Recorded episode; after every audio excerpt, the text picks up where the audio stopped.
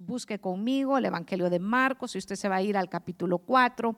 Y en lo que usted lo hace, quiero decirle que el Evangelio de Marcos enseña eh, que la vida del discípulo significa seguir a Jesús por la misma senda de incomprensiones y rechazos que transitó nuestro Señor.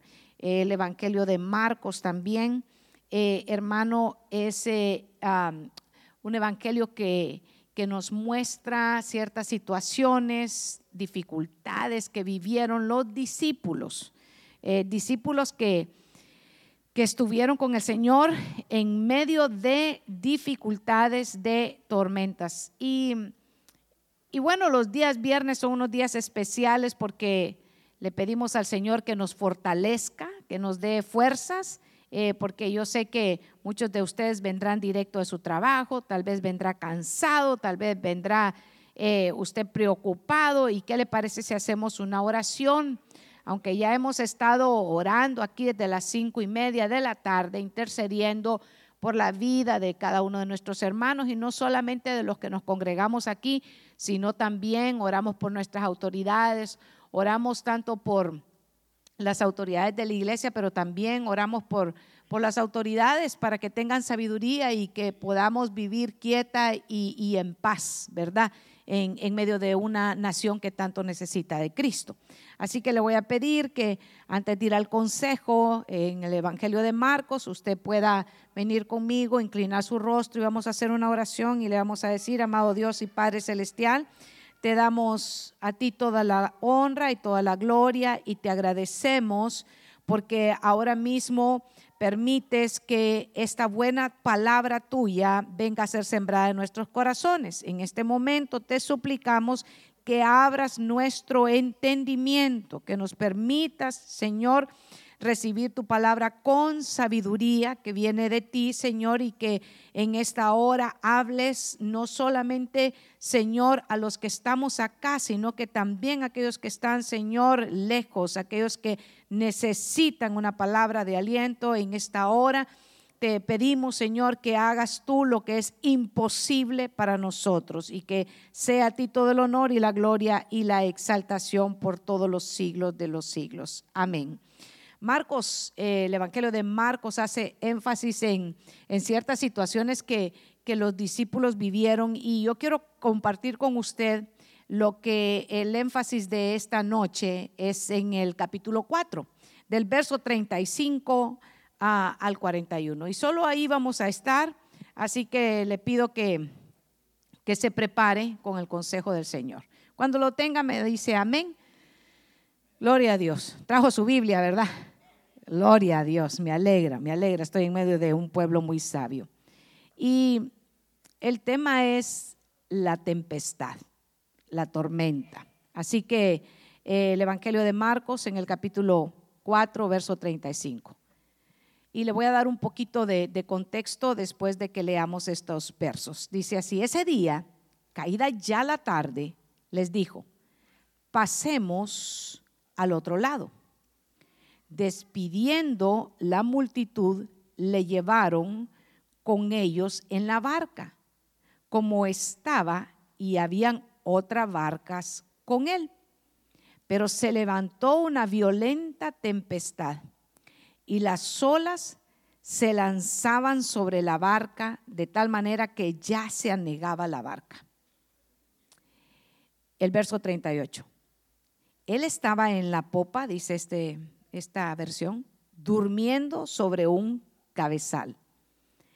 Entonces le despertaron y le dijeron, Maestro, ¿no te importa que perezcamos? Y levantándose, reprendió el viento y dijo al mar, Cálmate y sosiégate.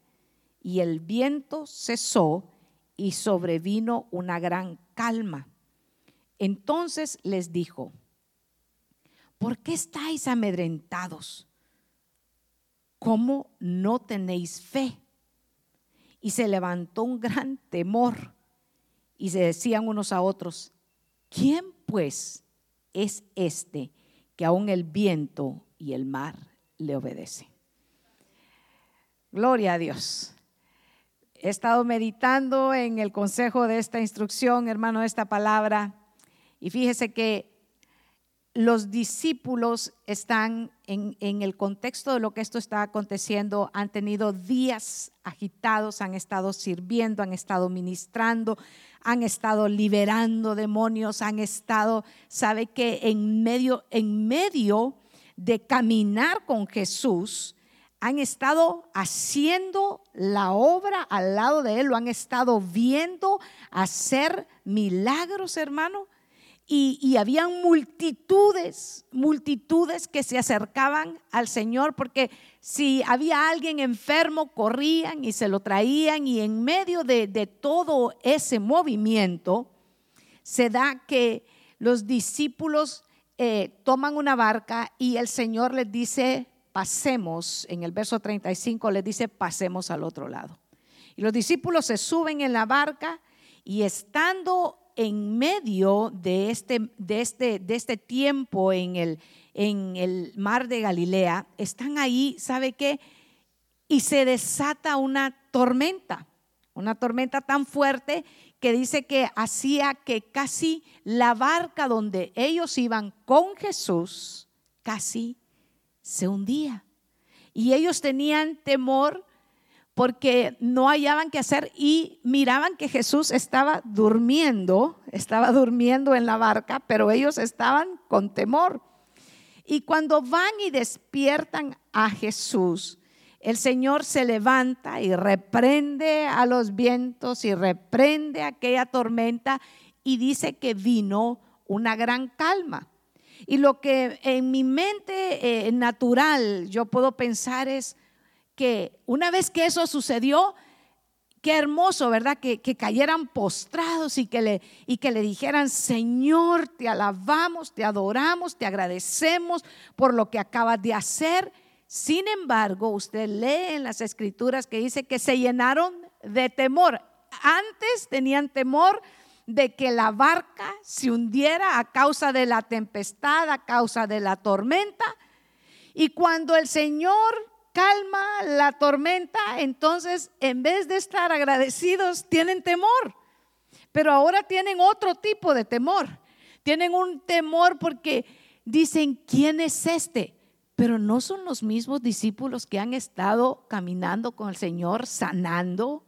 No, no son los mismos que lo están viendo hacer milagros y sin embargo caminando con Él no le reconocían como a Dios. Y cuando, cuando meditamos en esta escritura podemos eh, no ser tan duros, porque es bien fácil ser bien duros con, con los discípulos y decir, pero qué incrédulos, pero mire lo que estaban haciendo. Y sin embargo, también esas actitudes se manifiestan en nosotros. A veces nosotros decimos, ay, es que si el Señor supiera lo que yo estoy viviendo, si el Señor me ayudara en esto, es que es que siento que estoy solo en esta situación y nos llenamos de angustia y nos llenamos de ansiedad y a veces avanzamos un poquito más y nos llenamos hasta de amargura porque vemos que los que no buscan de Dios no tienen tantos problemas como nosotros. Y empezamos a tomar una actitud y decimos, pero si aquel, no decimos bienaventurado, ¿verdad? Sino que decimos, aquel perdido, decimos, ¿verdad? Aquel desdichado, ¿verdad? Aquel desventurado, decimos. Ni busca del Señor y no tiene todos los problemas que yo tengo. Y empezamos a llenarnos de amargura y cuando los vemos en la calle que, que están bien sanos y sin problemas, en lugar de decir, Señor, bueno, tú sabes lo que estás haciendo, lo quedamos viendo, hermano, pero con una cara que después cuando lo invitamos a la iglesia, el otro dice, ¿para qué? Si hayan de estar todos amargados, igual que este. ¿Pero por qué? Porque nos hemos llenado, ¿sabe qué? De enojo. Porque estamos caminando como discípulos. Levante la mano si usted es un discípulo de Cristo. Estamos caminando como discípulos del Señor y estamos enfrentando tormentas. Pero, ¿sabe cuál es el problema? Que en algún momento escuchamos que se nos predicó y se nos dijo que si veníamos a Cristo ya no íbamos a tener problemas, que todas las dificultades iban a desaparecer. Entonces nos llenamos de una expectativa falsa, porque el Señor no dijo que iban a desaparecer los problemas. El Señor dijo, en el mundo tendréis aflicciones, pero confiad, porque yo he vencido al mundo. Lo que el Señor ha prometido es que Él va a estar con nosotros y que lo que nosotros, lo que nos toca hacer a nosotros es confiar. Y usted confía en aquel que conoce o confía usted en un desconocido y usted viene y se estaciona ahí en el downtown y al primero que encuentra le deja las llaves de su, de su vehículo y le dice, ahí te lo encargo. ¿Verdad que no? Porque usted no lo conoce. Entonces usted no confía. Pero si usted tiene a alguien que conoce, alguien que le ha probado que es responsable, alguien que ha estado ahí, usted dice, no, en este yo puedo confiar. Entonces usted camina con esa persona y le dice, aquí, mi, aquí está mi carro, aquí está mi vehículo, porque usted está confiando. ¿Sabe cuál es el problema? ¿Por qué nosotros no tenemos confianza? Es porque no le conocemos verdaderamente quién es Él.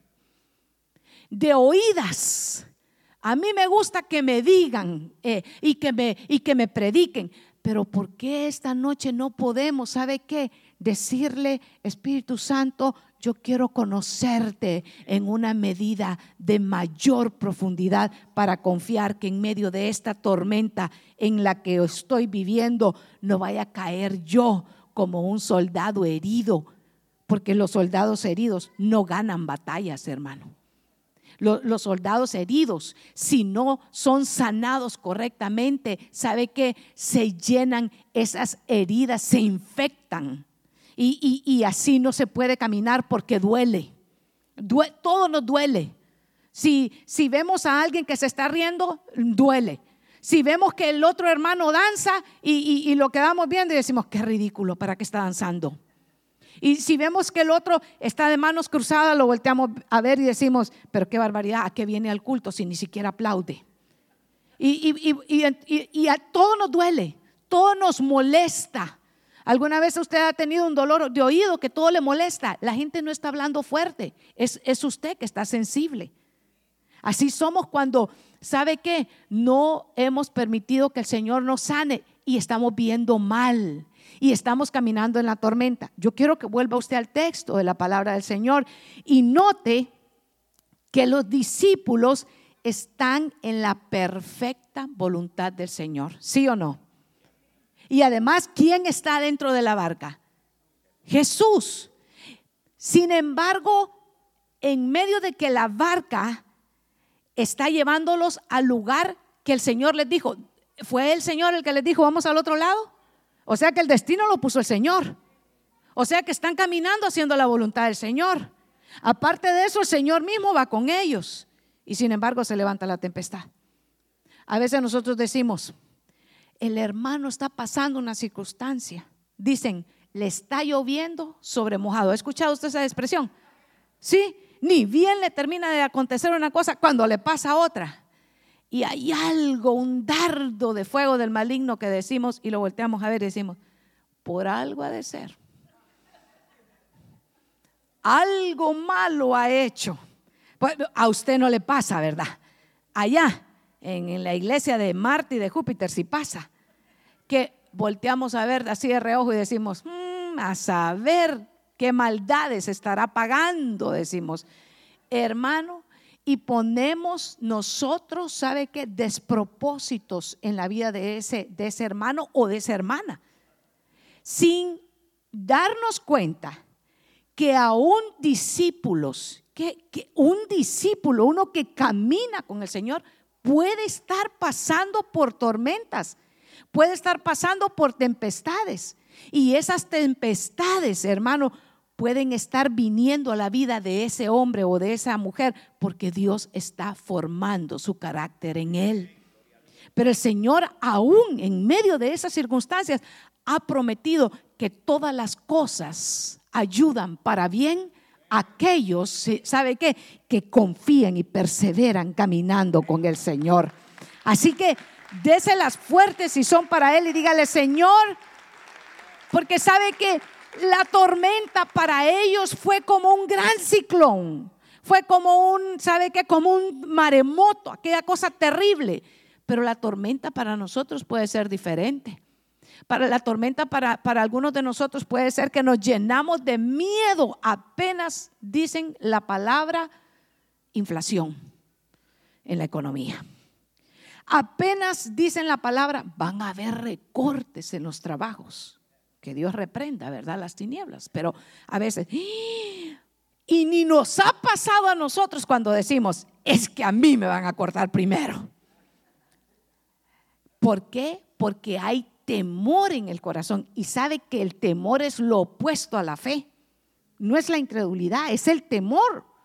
Es el temor que llena nuestros corazones y empezamos a pensar no lo mejor, sino lo peor. Pero ¿sabe por qué esperamos lo peor? Porque no le conocemos. Porque si usted le conoce, usted sabe que el Dios al que usted y yo adoramos es un Dios bondadoso, es un Dios misericordioso, es un Dios que ha prometido no dejarlo a usted ni a mí todos los días hasta el fin.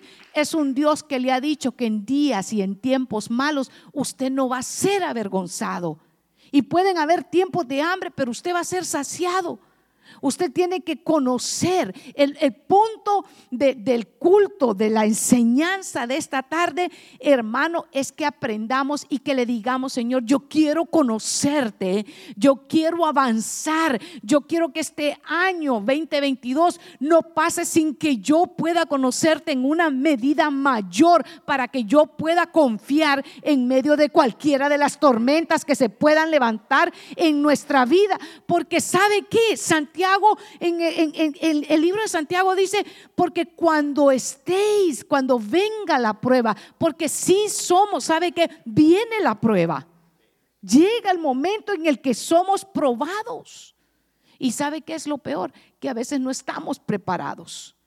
A mí me encanta ver a los hermanos que están en esas clases que, que, que, Joel Herrera les está dando, porque qué precioso cómo ellos vienen y se están preparando, porque ellos van a presentar un examen. Y hay que ser constante. Y hay que ser valientes. Valientes porque, porque allí se va a ver la hora de, que, también se preparó usted. Y, y fíjese que es importante que nosotros estemos preparados para la tormenta. Estemos preparados porque la tormenta no solo viene a aquellos, ¿sabe que, que no están en la voluntad del Señor? Porque todos estos discípulos que tuvieron temor y que fueron a levantar al Señor. A mí, hermano, me llama tanto la atención que está la tempestad, pero Jesús está durmiendo. Porque usted me dirá, pero es que Jesús es Dios y yo le voy a decir sí. Pero Él, ¿sabe qué? Está confiando, tiene confianza en que su Padre Celestial tampoco lo iba a desamparar. Jesús es Dios. Y, él, y los discípulos corren a despertarlo. Y le dicen, le dicen, no tienes, no tienes cuidado que vamos a perecer. Y en el momento, en este verso, hermano, en este verso, en, en, el verso 39, Él se levanta. Estoy en Marcos capítulo 4 y verso 39, y reprende los vientos Recuerde que ellos vienen de estar haciendo labor, hermano, de sanidad, de predicación en parábolas. El Señor ha estado enseñándole y ahora están metidos ahí en ese, en ese mar, ahí en Galilea. Y, están, ¿sabe qué? Están viendo lo que, ¿qué, ¿qué hizo Jesús con los demonios? Los reprendió y los echó fuera.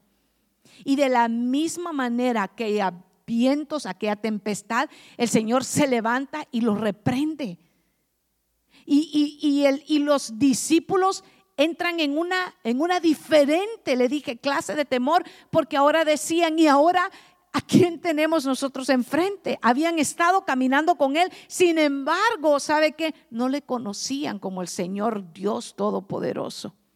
Y eso Marcos utiliza esta, esta palabra, fíjese, en esta tormenta utiliza una palabra griega que literalmente quiere decir una borrasca. Y que, Y, bien quiere decir también, al, ir al, al significado de esa palabra, puede decir huracán. Huracán. Era una tempestad de un huracán grande. Y, y cuando, cuando estaba leyendo lo que significa una borrasca, un huracán, recordé que yo en mi corta vida, hermanos, yo ya oigo unas risas por ahí, ¿verdad? He vivido dos huracanes. Y, el último, hermano, fue un, huracán eh, espantoso que para aquellos que, todavía estaban allá por el año 98 eh, y recuerdan en Centroamérica, eh, azotó un huracán, hermano, que se llamaba el, el Mitch. ese, ese huracán azotó, el, dice, el mar Caribe en el 22 de octubre y, estuvo por algún tiempo estacionado en, en, tres países y hizo, hermano, hizo grandes desastres. Hubieron más de 11 mil eh, muertos, gente desaparecida y era una cosa eh, tremenda con unas, unas tormentas que, que, no paraban. Pero en, en, ese, en ese momento... Eh, a mí me tocó ir a evacuar a, personas. Y entre las personas, eh, fíjese lo curioso, entre las personas que me tocó eh, ir a evacuar, los que no eran familia mía, hermano, eh, yo llegaba con, con, la camioneta y una de esas cuatro por cuatro altas y le decía a la gente, súbase, vámonos. Y la gente rápido, cuando miraban que, que venía la tempestad, ya la tenían y el agua hasta el cuello salían. Pero fíjese que en una de esas me tocó ir a, evacuar a uno, de mis familiares. Y, entonces, eh, ese mi familiar vivía eh, en, aquí era su casa y al frente había un, río que, entonces le dicen de piedra, porque solo había piedras, pero en ese momento no se miraban las piedras, hermano. Lo único que se miraban eran, pero estaba lleno de agua. Entonces yo le decía, yo le decía, eh, súbase, vámonos. ¿Y sabe qué me decía mi familiar? No, todavía no, me decía. Eh, ahí volvé por mí más tarde. Hermano, y el carro estaba de esos carros altos y el carro, la, mitad hasta la cintura de agua. Y yo le decía, se va, se va a pagar este carro, ya, ya, no, ya no va a volver a pasar porque ya ni sé cómo, cómo está. No, me decía, todavía no hermano, eso es terrible, estar en medio de un huracán y que la gente le esté diciendo, no, todavía no, no quiero evacuar. Y, lo más terrible es que, es que yo me miraba confrontada porque yo decía, los que ni familiares son, rapidito, miran el carro, se suben y nos vamos.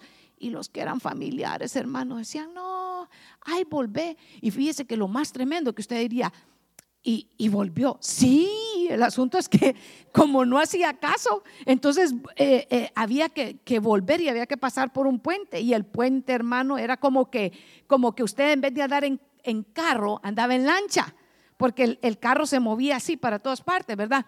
Entonces yo volví a donde mi familiar y le decía, mire, el carro ya está navegando, es hora de irnos. Y me decía, no, ahí volvé más tarde. Y le decía, usted no sabe. El, me, va, me va a arrastrar el río. No, no te preocupes, nada te va a pasar, me decía. Hermano, qué terrible, qué terrible es estar, sabe que en medio de la tormenta y no buscar, no buscar pronto auxilio y no obedecer y no decir, no, el Señor me está mandando ahora mismo eh, eh, esta ayuda y tomarla. Pero fíjese que en el momento en el que se encuentran los discípulos angustiados, ellos van y recuerdan que su Señor está con ellos y va y lo despiertan. Y el Señor cumple el propósito, reprende la, la, tempestad. Ahora yo le quiero decir y le quiero preguntar a usted, la tormenta hermano amado, en la familia cuando se deja venir es terrible. las situaciones y uno de los ejemplos, hermano, que vemos en las escrituras es Job. la, la dificultad y el problema que Job estuvo viviendo era grande. Y cuando venían los mensajeros y le venían y le decían, ¿sabes qué? ¿Te acordás de todo? Las vaquitas y todos los rebaños que tenía y aquel decía así y le decía, ya no existe. Y te acordás de eso y todo, todo se desaparecía. Y por último le dijeron, ¿y sabes que tus hijos? Tampoco, no ha quedado ninguno, solo yo quedé vivo para venir a contarte lo que sucedió. Hermano, dice que, que Job lamentó, pero ¿sabe qué? No renegó, sino que dijo, el Señor dio y el Señor quitó, sea bendito su nombre.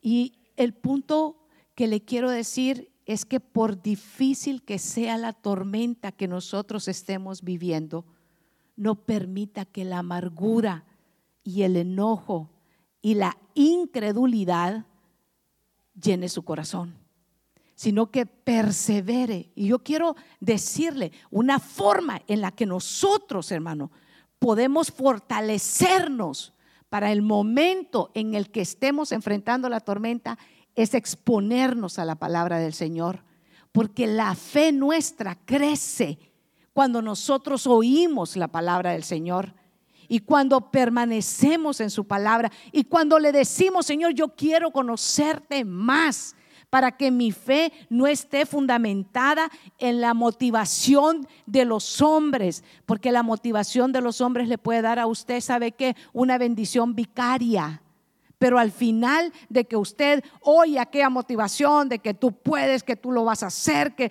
que solo tienes que proponértelo y que lo vas a lograr y todo eso, usted eh, en, en, el momento que usted está escuchando un motivador así, usted dice, sí, sí voy a poder, pero cuando viene la tormenta, cuando está enfrentando la dificultad, ahí es cuando se prueba verdaderamente si esa palabra venía de parte de Dios o no. Y lo que nosotros ahora mismo tenemos que hacer es agarrarnos de la palabra del Señor, es confiar en el consejo del Señor y reconocer que en un momento vamos a tener que enfrentar algunas tormentas, sean familiares o de cualquier índole. Fíjese que Mateo describe esta misma experiencia con una palabra que dice, y usted la va a reconocer, esa palabra en griego es seismos. Y usted, y usted reconoce esa palabra. Nosotros conocemos esta palabra como un terremoto, como un terremoto. De ahí usted puede tomar a cuenta cómo estaba esa, esa tempestad. Así lo describe el Evangelio de, de Mateo. Note la paradoja de la tormenta en nuestra vida. A estas alturas, los discípulos seguían a Jesús. Estaban con Jesús, pero no conocían a Jesús verdaderamente. ¿Cómo estamos nosotros siguiendo? ¿Cómo estamos nosotros conociendo al Señor? Estamos reconociendo que aunque vengan los tiempos difíciles y se presenten tormentas que parezcan, hermano, que todo se está cayendo alrededor de nosotros, podemos confiar en el Señor. Él nos ha dado la, la palabra y yo quiero, yo quiero eh, mostrarle algo que al estudiar en, en Marcos, ahí mismo, en 4, Marcos 4:40, entonces les dijo, ¿por qué estáis amedrentados? ¿Cómo no tenéis fe? Y se llenaron de gran temor y decían unos a otros, ¿quién es este que aún el viento y el mar le, obedecen? Porque en la, en la perspectiva de lo que se lo quiero poner en esta hora, es, esto. Dos, dos, cosas que quiero, quiero tomar para, para ir cerrando este mensaje. Y es lo siguiente.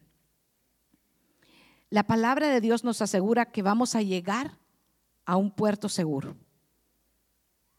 Eso es lo que el Señor nos ha asegurado. Vamos a llegar a un puerto seguro porque si Él nos dijo que avancemos y que caminemos, es porque Él va a estar con nosotros. Confianza en, en Él en que Dios está con nosotros. En, en Marcos 4:35 el Señor les dice, pasemos al otro lado. Pero si usted se va a Marcos 5:1, busque conmigo. Marcos, en el 4:35 el Señor pone el destino. Pero en el 5:1 vinieron al otro lado del mar, de la, a, a la región de los Gadarenos. Eso es inmediatamente después de que se calma el mar. Dice que llegaron al otro lado, porque el Señor calmó la tempestad. Pero ve en el 5.1, vinieron al otro lado del mar. ¿Cuál mar? El de Galilea. El mar de Galilea, que es un tazón de agua, ¿cierto? Pero pasaron al otro, al, otro lado. Ahí dice que ya están en el otro lado, pero en el otro lado es la región de quién? Hermano amado. Y usted sabe la región de los Gadarenos, ¿verdad? ¿Quién salía ahí? El loco me va a decir usted. El endemoniado. El endemoniado. El Señor les dijo en el 4.35, pasemos al otro lado, en el 5.1 de Marcos dice que llegaron al otro lado y cuando llegaron al otro lado entraron en otra región, entraron en otra circunstancia. ¿Se fija? Porque a veces nosotros no podemos estar cuestionando de que la gente va de situación en situación y nosotros decimos, es porque no busca suficiente del Señor y están llegando al otro lado y es la región de los Gadarenos. Y ahí en esa región, hermano, estaba una situación terrible, pero lo importante es que los discípulos tenían que confiar que el Señor mismo estaba con ellos. ¿Y sabe qué es lo maravilloso? ¿Sabe lo que es lo precioso?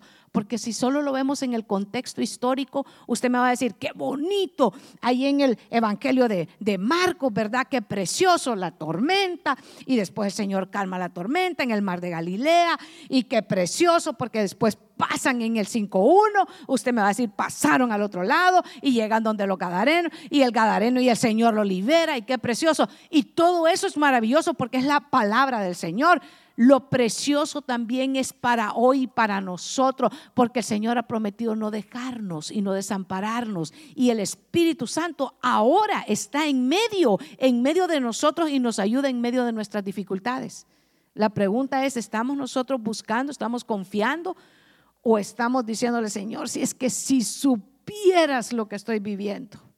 Si el Señor, si el Señor siquiera se dignara ayudarme. Hermano, y Dios quiere, Dios quiere. Y fíjese que en, en ese 5.1, Dios, Jesús, los llevó a un puerto seguro. Y la confianza, le dije, que es lo opuesto al temor. El problema es que estamos caminando y nos vamos llenando de temor. Y eso llena de qué? Mire, Hebreos 13:5. Hebreos 13:5, busque conmigo. Confianza. ¿Confianza en qué? En el Señor. Hebreos 13:5. Sea, mire cómo dicen en esta, en esta porción, sea vuestro carácter sin avaricia. Y usted dirá, pero ahí como que no está en el mismo contexto de lo que estamos hablando. Habla del carácter. Contentos hermanos, no amargados con lo que tenéis. Yo quisiera hacer un ejercicio espiritual con usted en este momento. ¿Podría usted decirle, Señor, estoy contento por lo que ahora tú me has dado? Porque Él mismo ha dicho, nunca te dejaré ni te desampararé. Nunca te dejaré, nunca te desampararé contentos por lo que tenemos, contentos aunque en este momento no estemos viendo el resultado por lo cual nosotros hemos estado orando. De repente, entre más hora usted ve que su familiar o su esposo o sus hijos están más alejados, pero ¿sabe qué? El Señor dice que nosotros sea nuestro carácter. ¿Sabe que lo que lo que sucede es que como iglesia, como iglesia, tenemos que permitirle al Señor que forme su carácter en nosotros, que podamos tener confianza en medio de la tormenta. Confiar. Señor, estoy viviendo una tormenta, estoy en medio de una tormenta, pero voy a confiar que tú me vas a llevar a puerto seguro. Que aunque en este momento no vea el fin por lo cual estoy orando, Sé que tú estás en mi familia, sé que tú estás en mi corazón, sé que tú estás en mi casa. Porque de repente usted y yo ya no andamos en una barca como andaban ahí en el Evangelio de, Marcos. Usted, usted y yo diremos, pues yo ni me puedo relacionar porque yo no tengo barca, yo lo que tengo es casa, yo lo que tengo es carro. Pues llévelo póngalo al contexto de hoy para nosotros. En el año 2022, usted no tiene una barca, pero tiene una casa, tiene un apartamento, tiene un hogar. Puede decirle, Señor, eh, ese hogar mío necesita que tú nos lleves a puerto seguro. Porque si lo hacemos nosotros, nos vamos en nosotras, en nuestro propio entendimiento, hermano, nos vamos a dejar envolver de lo que, de lo que el mundo ahora pone por modas. Y las modas pasan, pero los principios de Dios son eternos, hermano. Y el Señor ha dicho, y, a mí me gusta, y, lo que dice el Salmo 56, 3, hermano, busque, Salmo 56, 3. Suban los hermanos de alabanza. Salmo 56, 3 en el día que temo, yo en ti confío. ¿Sabe quién, ¿Sabe quién escribió este salmo? David. ¿Sabe que David dice que era un hombre conforme al corazón de Dios? ¿Sabe que dice que David estaba rodeado de valientes? ¿Sabe que dice que esos no amagaban, verdad? Cuando venía alguien de un solo, se lo bajaban, ¿verdad? Sin embargo, Él está diciendo, en el día que temo, yo en ti confío. ¿Se fija por qué nosotros no podemos negar que llega un momento que viene temor a nuestro corazón? Porque llega el momento en que viene temor a nuestro corazón. Cuando usted se tiene que enfrentar a cosas, a caminos donde usted no ha andado. Ese temor en el cual el Señor le habló también a Josué y le dijo, solo esfuérzate y sé muy valiente. ¿Por qué? Porque cuando viene el temor, entonces eso socava nuestra fe. Pero el perfecto amor de Dios echa fuera todo temor. Y el perfecto amor de Dios es Cristo. Eso es lo que tenemos que tener nosotros fijo en nuestro corazón. Pero el Señor ha dicho que no me va a dejar. Pero el Señor está conmigo porque he de temer lo que pueda hacerme el hombre. Y la palabra del Señor en Isaías, en el capítulo 12, verso 2 capítulo 12, verso 2. Profeta Isaías. He aquí, Dios es mi Salvador. ¿Quién es mi Salvador? Es Dios. Confiaré y no temeré, porque mi fortaleza y mi canción es el Señor. ¿Sabe que cuando viene el temor, un arma que el Señor nos ha dejado es nuestra canción para Él, es nuestra alabanza para Él. Es decirle, Señor, tú eres mi salvación. El problema es que muchas veces estamos fijando nuestros ojos, ¿sabe que En que nos salve fulano, en que si fulano me presta, en que si el otro me ayuda, en que si el, el fulanito le da el consejo a mi hijo o a mi hija, en que si, si tengo una consejería, eh, de repente puedo hacer algo por mi matrimonio. Y yo le digo, está bien. Si usted quiere tener una consejería, adelante. Pero ¿sabe qué? El profeta Isaías lo pone de una perspectiva tan hermosa. He aquí, Dios es mi Salvador. Porque mi fortaleza es porque mi confianza está en Él. Conocer a Jesús de una manera más profunda es poderle decir, sí, hay cosas terribles que están pasando alrededor y pueden llenar de temor el corazón. Pero esta noche, ¿sabe qué? Es temprano. Es temprano para que nosotros podamos invitar a Jesús a nuestro corazón, podamos invitarlo a nuestra familia, a nuestra casa, invitarlo, ¿sabe qué? A decirle, hay cosas que están en mí, en mi pensamiento, que me han causado temor y eso ha estado socavando mi fe. ¿Por qué no se pone de pie esta noche y podemos hacer lo que dice el profeta Isaías? mi canción, mi alabanza, mi confianza, mi fe está en Dios, en mi Salvador. Y podamos correr a Él y cualquiera que sea nuestra tormenta y cualquiera que sea nuestra dificultad, problemas, cansancio, fatiga, enfermedad, procesos. Porque el proceso de suyo no es el mío, son diferentes. Pero nuestra confianza, ¿sabe qué? Está puesta en el Señor que no cambia, que permanece para siempre. Y podamos decirle al Señor, la tormenta, a la verdad, ha estado azotando, yo veo agua por todas partes. Pero yo te vengo a pedir que quiero poner mi confianza una vez más en ti. Porque han asaltado pensamientos de que hasta aquí voy a llegar. Ya no puedo más. Y yo le invito en esta hora que podamos adorar. Pero me, me permite esta exhortación antes de empezar a adorar, hermano me lo recibe como, como consiervo suyo. Adoremos como que fuera la última vez que usted va a adorar al Señor.